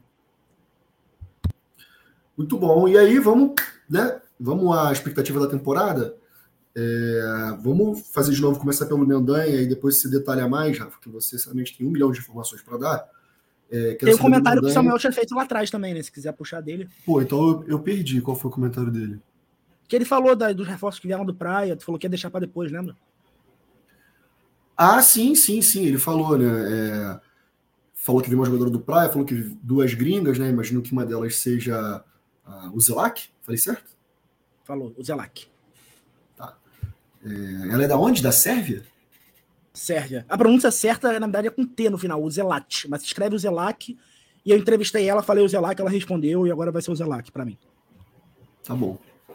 É, mas vamos começar pelo Mendanha, cara. Que, que, assim, depois de ter acompanhado o time no ano passado, é, foi uma temporada histórica para o time, né? É, primeira vez que chegou numa final de mata-mata, é, foi relativamente bem na Superliga também, né? Chegou nas quartas de final, brigou ali para uma semifinal. O que, que você espera para essa temporada, cara? É, o time fez uma campanha muito boa na, na Superliga. Realmente, a gente poderia ter, ter ido mais longe, inclusive, na, no confronto contra o Sesc. A gente tinha condições de, de, de avançar. Não avançamos, mas fizemos uma temporada boa. Eu acho que o time oscilou muito na temporada passada. Fez alguns jogos espetaculares, alguns jogos sensacionais e alguns jogos também muito ruins e meio inexplicáveis. Eu acho que isso teve a ver com uma certa falta de experiência do, da equipe. Eu acho que em alguns momentos o time sentia um pouco a falta de algumas jogadoras mais experientes. Acho que esse problema foi mitigado agora com a chegada da, da Prielt, por exemplo, né, com a jogadora mais experiente, jogadores de equipes também que estão mais acostumadas a decidir, como a própria Vanessa, Yankee, a Ariane, a Claire Félix também, que é uma jogadora mais experiente. Então, acho que o time se reforçou bem. Vou deixar para o Rafael falar mais dos reforços, até porque ele viu né, os jogos que o time já fez do, do torneio de preparação lá com o Praia e o Brasília. Mas o time basicamente se reforçou em todas as posições, né? exceto a posição de líbero. A gente continua aí com Teté e Lelê. Mas fora isso, o time trouxe levantadora, trouxe oposta, trouxe ponteira, trouxe central. É, então acho que o time está mais encorpado. Nós temos ótimos valores. Nós temos, por exemplo, para mim uma grande é, vitória foi a manutenção da Elina, Acho que é uma jogadora sensacional, incrível, que começou muito bem a temporada passada. Depois teve uma série de lesões, né? Lesão no dedo, outras lesões que acabaram atrapalhando o desempenho dela, mas uma jogadora que ela é, chegou a ser durante muito tempo a melhor sacadora da, da Superliga. Né? E depois da lesão ela não conseguiu retornar tão bem, mas jogou muito. A Pietra também joga muita, muita bola. A Lele, que está sempre aí na, nas seleções de, de base. É, eu acho que a nota triste assim é a lesão da Lara, realmente uma nota muito triste, porque a Lara joga demais, né? não à toa tinha sido convocada para a seleção brasileira, uma das melhores bloqueadoras da Superliga, que inclusive tinha a Carol disputando, né? A Carol não está mais, estava ano passado. É, e além da bola da Lara, tem a liderança da Lara, né? Que era a nossa, nossa capitã. Então, realmente uma ausência assim, muito sentida assim como também as, as ausências da, em, menores, em menor grau, né, da Laís e da Gabi, que o Samuca citou, que são jogadores também muito boas, muito boas, acho que vão fazer falta, mas aí eu acho que a gente conseguiu repor bem, mas realmente a Lara, assim, é uma, uma pena. Eu queria até que o Rafael falasse depois, porque eu vi ontem que ela estava na Laranjeiras, assim, não exatamente treinando, né, mas, enfim, fazendo a fase ali de recuperação já em Laranjeiras, isso me animou, porque a previsão inicial era de que ela ficasse fora da temporada completamente. E aí parece, não sou jornalista, né, é o Rafael, mas parece que já tem uma conversa assim rolando de que talvez ela volte, né, para ainda para disputar boa parte da, da temporada. Mas a expectativa é boa, eu acho que a gente tem muita chance de ganhar o Carioca, muita chance. Não vou dizer que nós somos os favoritos, mas acho que o Fluminense está ali 50 Eu vou, foda-se. Tá 50 a 50 no mínimo. É, Copa Brasil, estamos na briga. Superliga é muito difícil, porque Minas e Praia, e agora Osasco, que reforçou bem, são equipes que têm um projeto mais sólido que o Fluminense, tem que reconhecer isso. Mas Carioca eu acho não só é, factível, como. Não vou dizer provável, não, tá? Mas. Não, vou dizer, vou dizer sim, foda-se. Carioca acho provável que o Fluminense vença. Superliga é playoff, e aí vamos no detalhe. E Copa Brasil também é no detalhe, mas expectativa muito boa mesmo para a temporada. Acho que o time reforçou bem demais, mesclando jogadores experientes e revelações como o Zelac, que tem aí 18, 19 anos, não sei, mas. Enfim, 19, fez em julho. Então, pois é, sub-20 aí.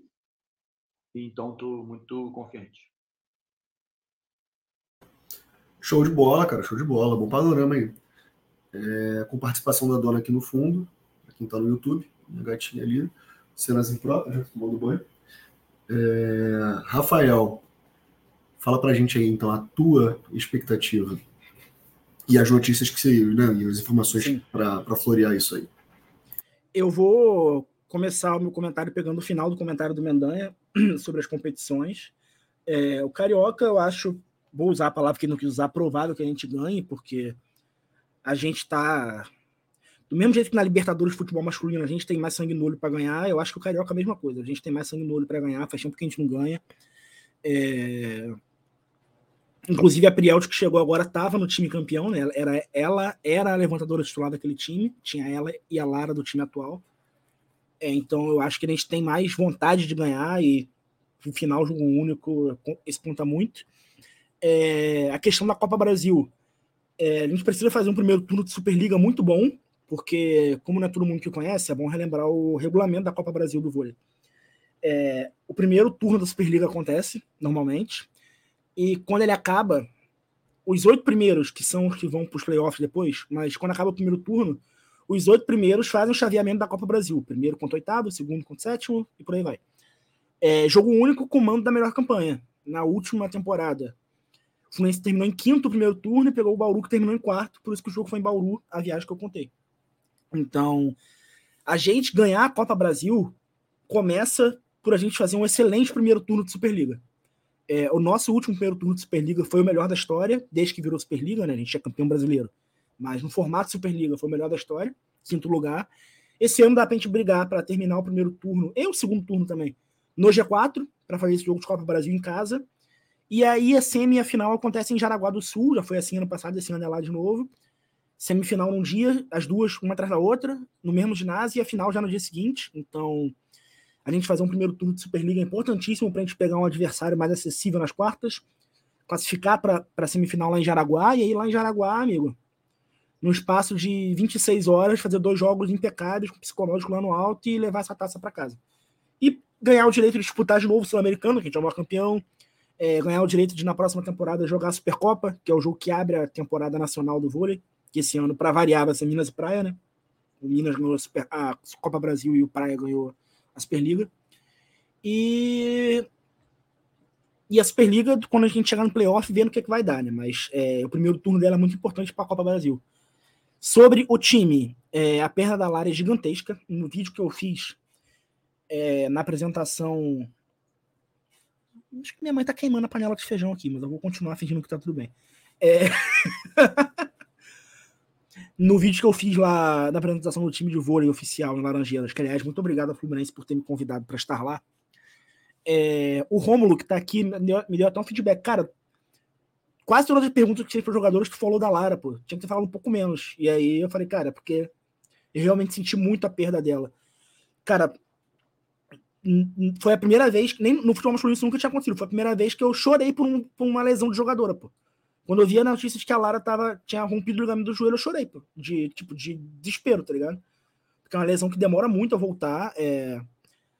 Ela, também puxando o gancho do que o Mendanha falou, ela já tá fazendo trabalho de recuperação no Fluminense, mas ainda é trabalho de fisioterapia só.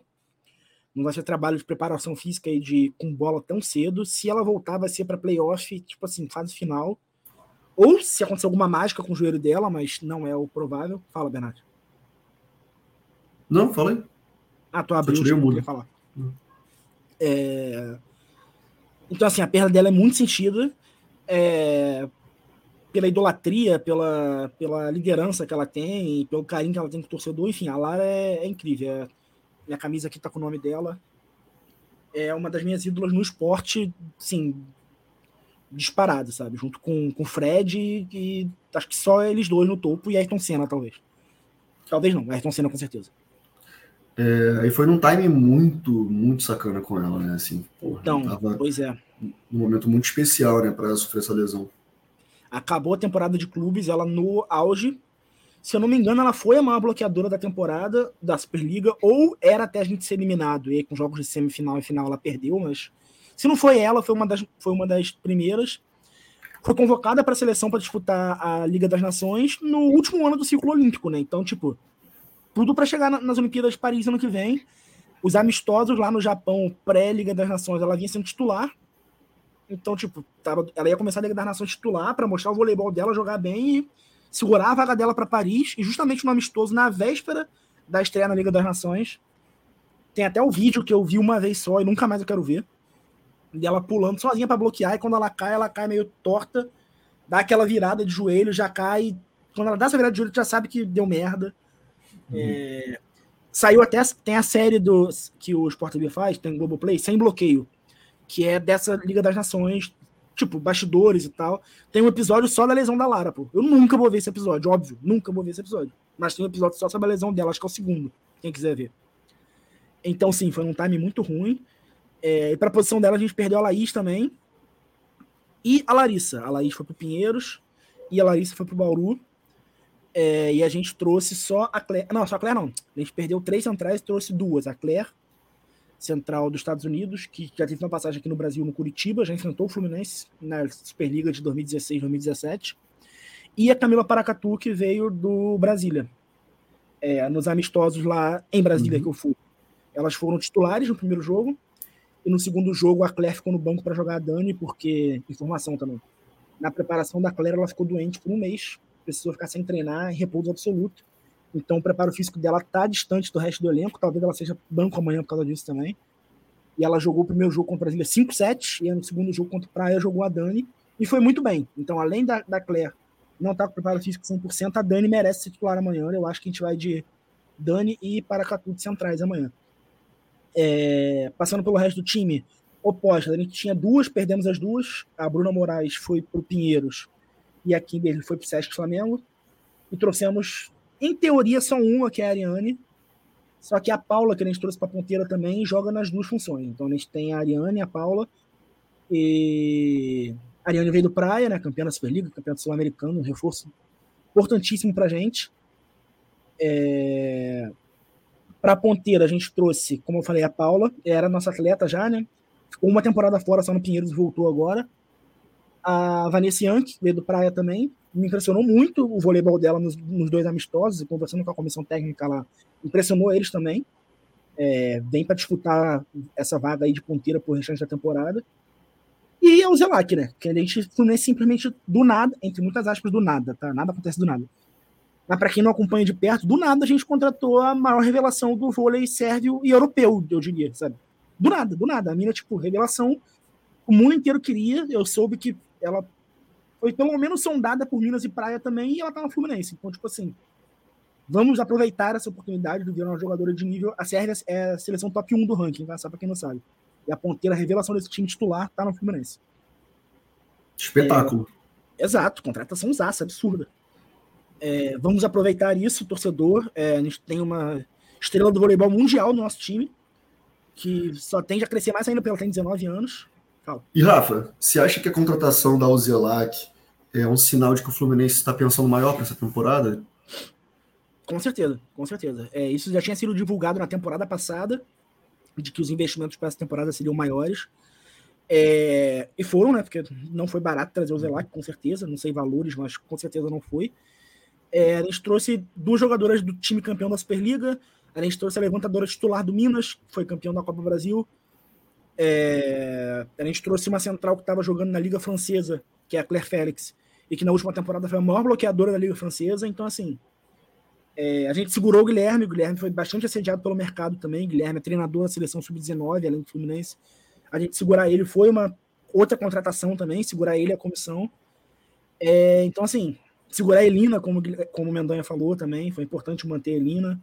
Segurar a Lelê também. A própria Lara também, que foi muito É, a própria bem. Lara. A Lara renovou o contrato com o Fluminense antes de se lesionar. Ela também foi muito, uhum. muito assediada pelo mercado por times com muita bala na agulha financeiramente e de projeto, e ficou também. Então, é, a gente pode esperar, se a última temporada foi histórica em resultados, a gente pode esperar novos recordes nessa.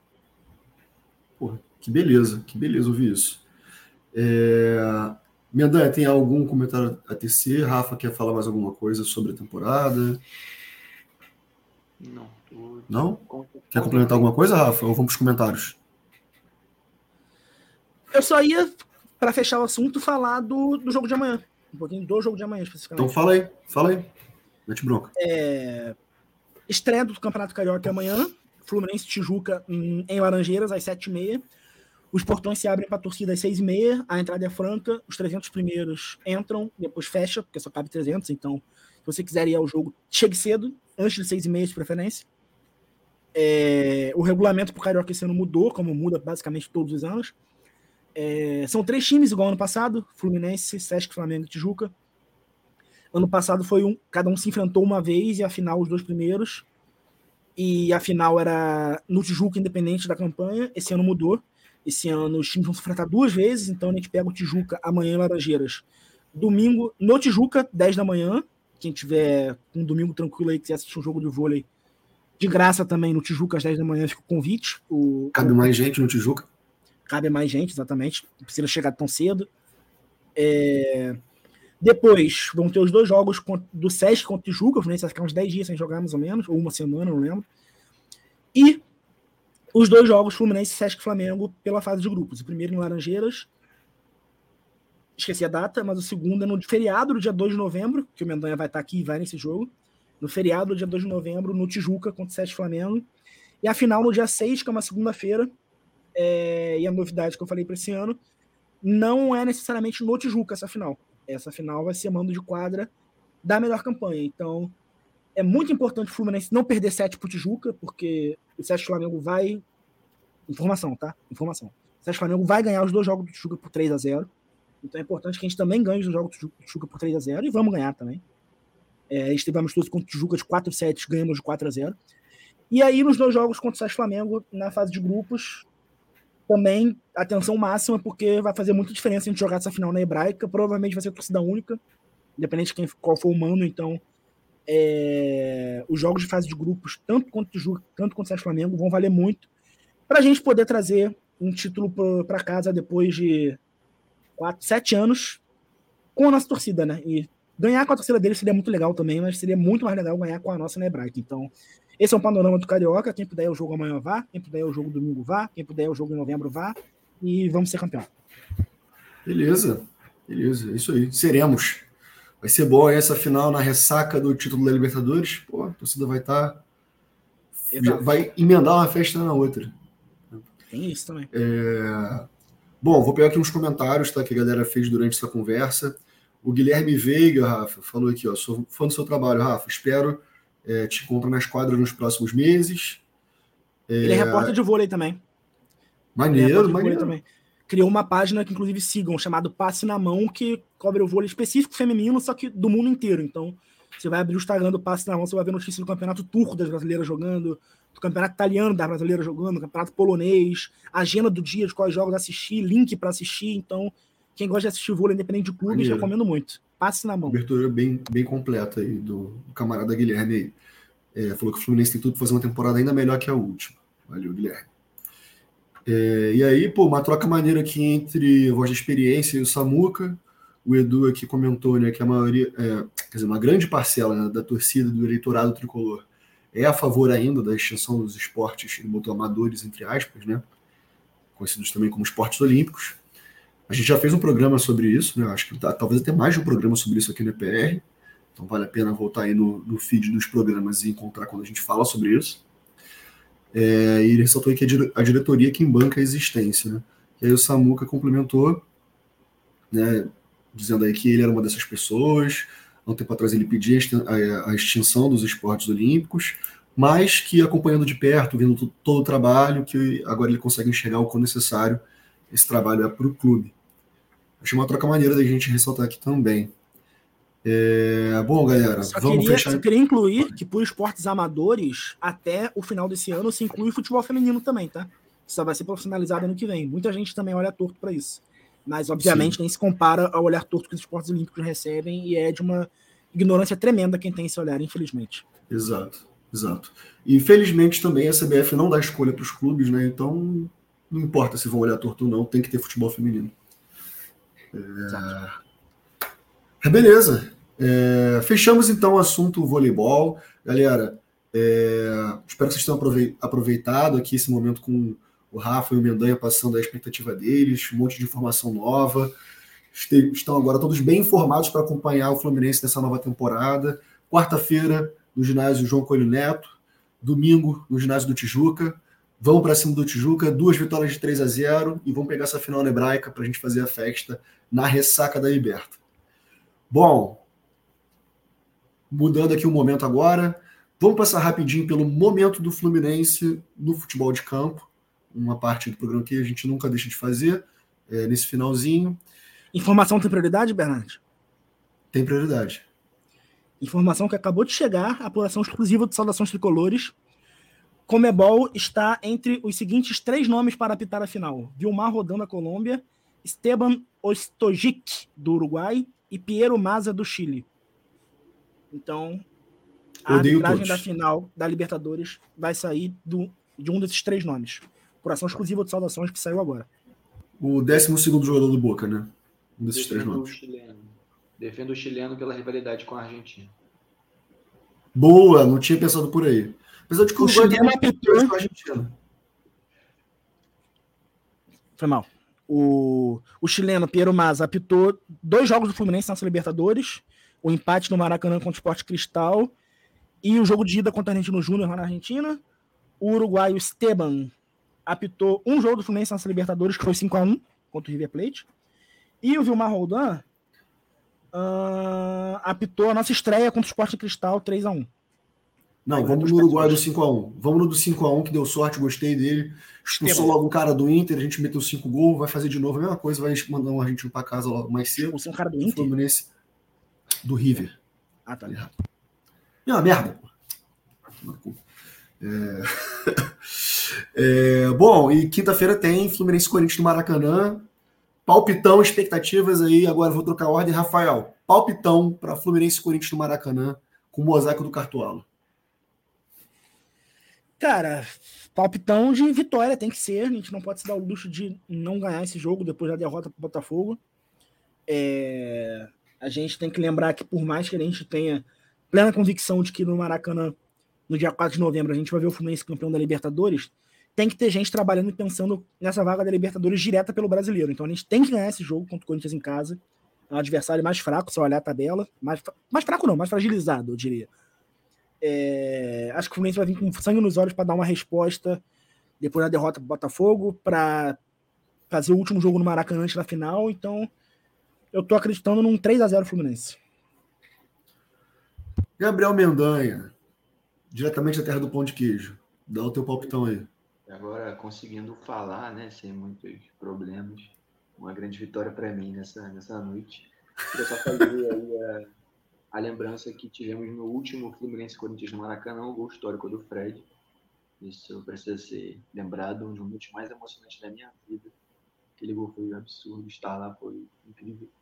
Mas esse jogo é 3 a 0 mesmo, assim, Rafael já trouxe a informação, não tem novidade nenhuma, é 3 a 0 Pode aí botar na, na Bet, na Betano, em qualquer plataforma que é 3 a 0 E é isso, pô, 3 a 0 não tem muito o que falar não. Beleza. Pode botar, Então, pode botar na Estrela Bet, que patrocina o time de Guerreiros. Pode botar com o meu link, inclusive, que tá lá na bio da página. Pode botar. pô, aproveitou e fez uma publi aí, então ó, 10% do, do que você receber vem para PR, tá? O financeiro tá aqui no meu ouvido falando que a gente acabou de fazer esse acordo.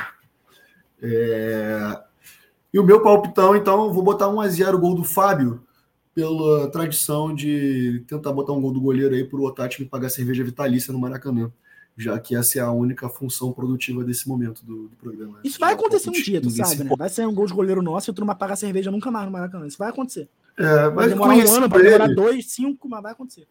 Conhecendo o caráter dele, eu acho que é bem provável que ele Que não susto eu cumpra a promessa. Encheu a boca. Ele vai, ele vai arrumar uma cláusula.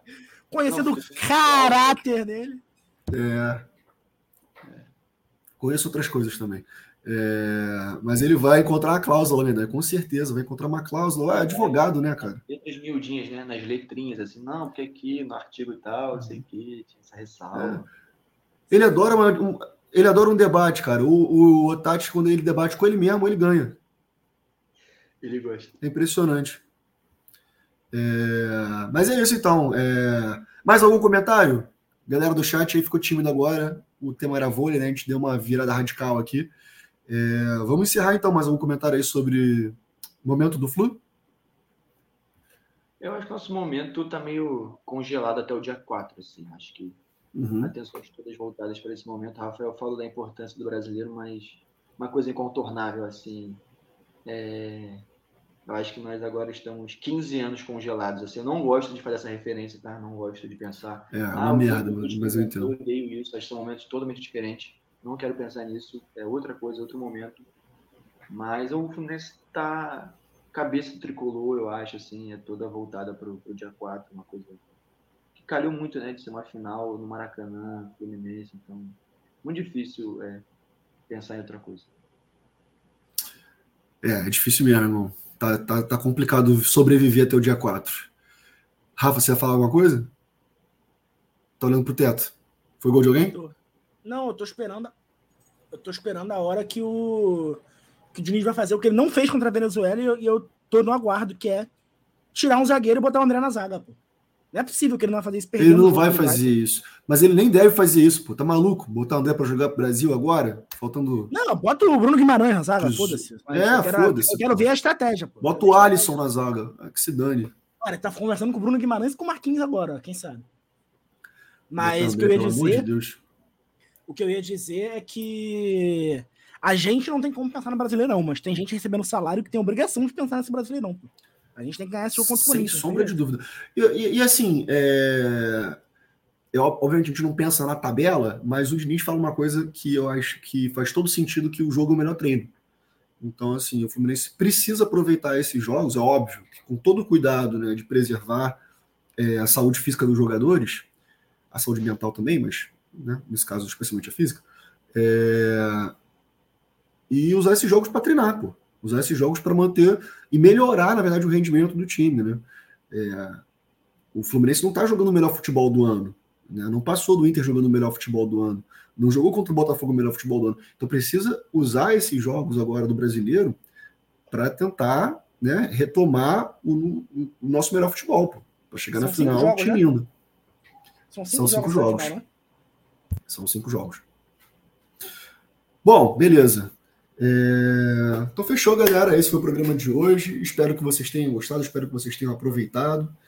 É... Queria agradecer a quem ficou nos assistindo até agora, agradecer aos convidados. Obrigado, Rafa e Mendanha, aí, por terem participado, por essa troca que a gente teve hoje sobre é... as nossas histórias, né? Acompanhando o vôlei do Flu. É, que seja uma temporada muito vitoriosa e que a gente esteja junto aí nos ginásios acompanhando esse time. É, e tomara que acompanhando um título aí pro, pro vôlei do Flu. É... Ó, tivemos chegou, chegou o estagiário aí. Chegou o estagiário aí. Só para lembrar que eu que eu que inventei a vinheta do Pix esse canal, tá? Só para lembrar isso. Então faz a vinheta aí. Calma, deixa eu umedecer os lábios. Pingou! Muito obrigado, Luiz Felipe Maza, pelo Pix de R$ reais e um centavo o patrocinador da live de hoje, do episódio de hoje do EPR. É... Bom, Rafa, muito boa noite, cara. Mais uma vez, obrigado. Faz o teu encerramento aí, dá tua boa noite para a galera aí. Agradecer o convite seu, do Tati, do Carvalho e de todos do podcast. É sempre um prazer, principalmente para falar é, não só do futebol masculino, mas das modalidades que eu cubro, né, que é o vôlei e o futebol feminino. É, agradecer especificamente a você, que, como você tem algumas vezes na live, é o meu hospedeiro pré-viagens de vôlei. Hospedeiro. Aconteceu mais de uma vez, né? Uhum. Qual termo melhor eu poderia usar? Fiquei na dúvida agora. Não, eu achei interessante, porque se eu sou hospedeiro, você automaticamente é o parasita. Não acho que tá impreciso, não. ah, eu, eu sugo coisas quando eu tô na tua casa, não vou dizer quais. Desnecessário, né? Termina, termina o teu boa noite, Rafa. Termina o teu boa noite. Você conseguiu sobreviver, cara, até os últimos dois minutos. Uma hora do, do, é. Tomara que não tenha mais nenhum atleta do time vendo aqui isso, pelo amor de Deus. É, não, mas, mas vai ficar sim. eternizado no YouTube. Vai, vai. E é isso aí. A gente corta depois, ou não. Mas. Mas é sério, te agradecer por isso mesmo, porque algumas das viagens só foram possíveis graças a, a esse coração anfitrião é... Agradecer a todo mundo que ficou aqui até o final. É, acompanhe a temporada do vôlei, vai ser uma temporada histórica. A última já foi, essa vai ser mais ainda. É, acompanhe o futebol feminino, a temporada que essa já foi histórica, porque conseguimos o acesso para um, e a próxima vai ser mais histórica ainda, porque vamos jogar a Série 1 pela primeira vez. E sobrevive, sobreviveremos todos até de novembro e seremos campeões da Libertadores. Boa noite. Mendanha, tanto boa noite aí, cara. Muito obrigado por ter participado. Uma honra estar contigo aí na bancada do programa de hoje. É, eu queria agradecer muito a vocês pelo, pelo convite. Minha primeira vez aqui gravando o episódio, né? Já participei de, de lives, mas nunca tinha participado de episódio. Porque eu acho sempre que você já falou muito bem sobre todos os temas, mas hoje eu acho que realmente era um tema que eu podia contribuir, assim, pela minha experiência no, no último ano, então agradeço. Agradeço também a quem ficou acompanhando até agora e peço desculpas aí pelos 40 minutos iniciais que eu não consegui falar nada porque eu fiquei sem áudio, depois fiquei sem câmera, fiquei sem, sem nada, mas depois eu não sei se fluiu, eu acho que sim, né? Porque eu não estou me ouvindo, mas ninguém reclamou, pelo menos assim, ostensivamente. Então acho que deu para ouvir mais ou menos e dizer que eu estou à disposição aí de, de vocês sempre. E obrigado pelo convite, parabéns pelo trabalho do Rafael, que é um trabalho ainda recente, mas já histórico, né? E também parabenizar o Atlético do Remar pela, pela, contribuição imensa que deu ao, ao, debate na arquibancada do Fluminense sobre vários temas com muita informação, muita descontração e seriedade. E muita desinformação também. É... Mas é, queria dizer que você abrilhantou, cara, o episódio e a sua saga com o áudio foi a sua própria jornada do herói. Então, você é o vencedor e estamos todos mais felizes essa noite por isso. Tá? É, mais uma vez, obrigado a todos. Eu sou o Gabriel Bernardes aqui, eu me despeço. Tá? Um beijo na mucosa do pulmão de vocês, você está um dos meus podcasts favoritos. E até a próxima. Um abraço. Saudações tricolores. Seremos! Corre Assis livre, penetra na grande área, procurou, atirou, gol! Gol!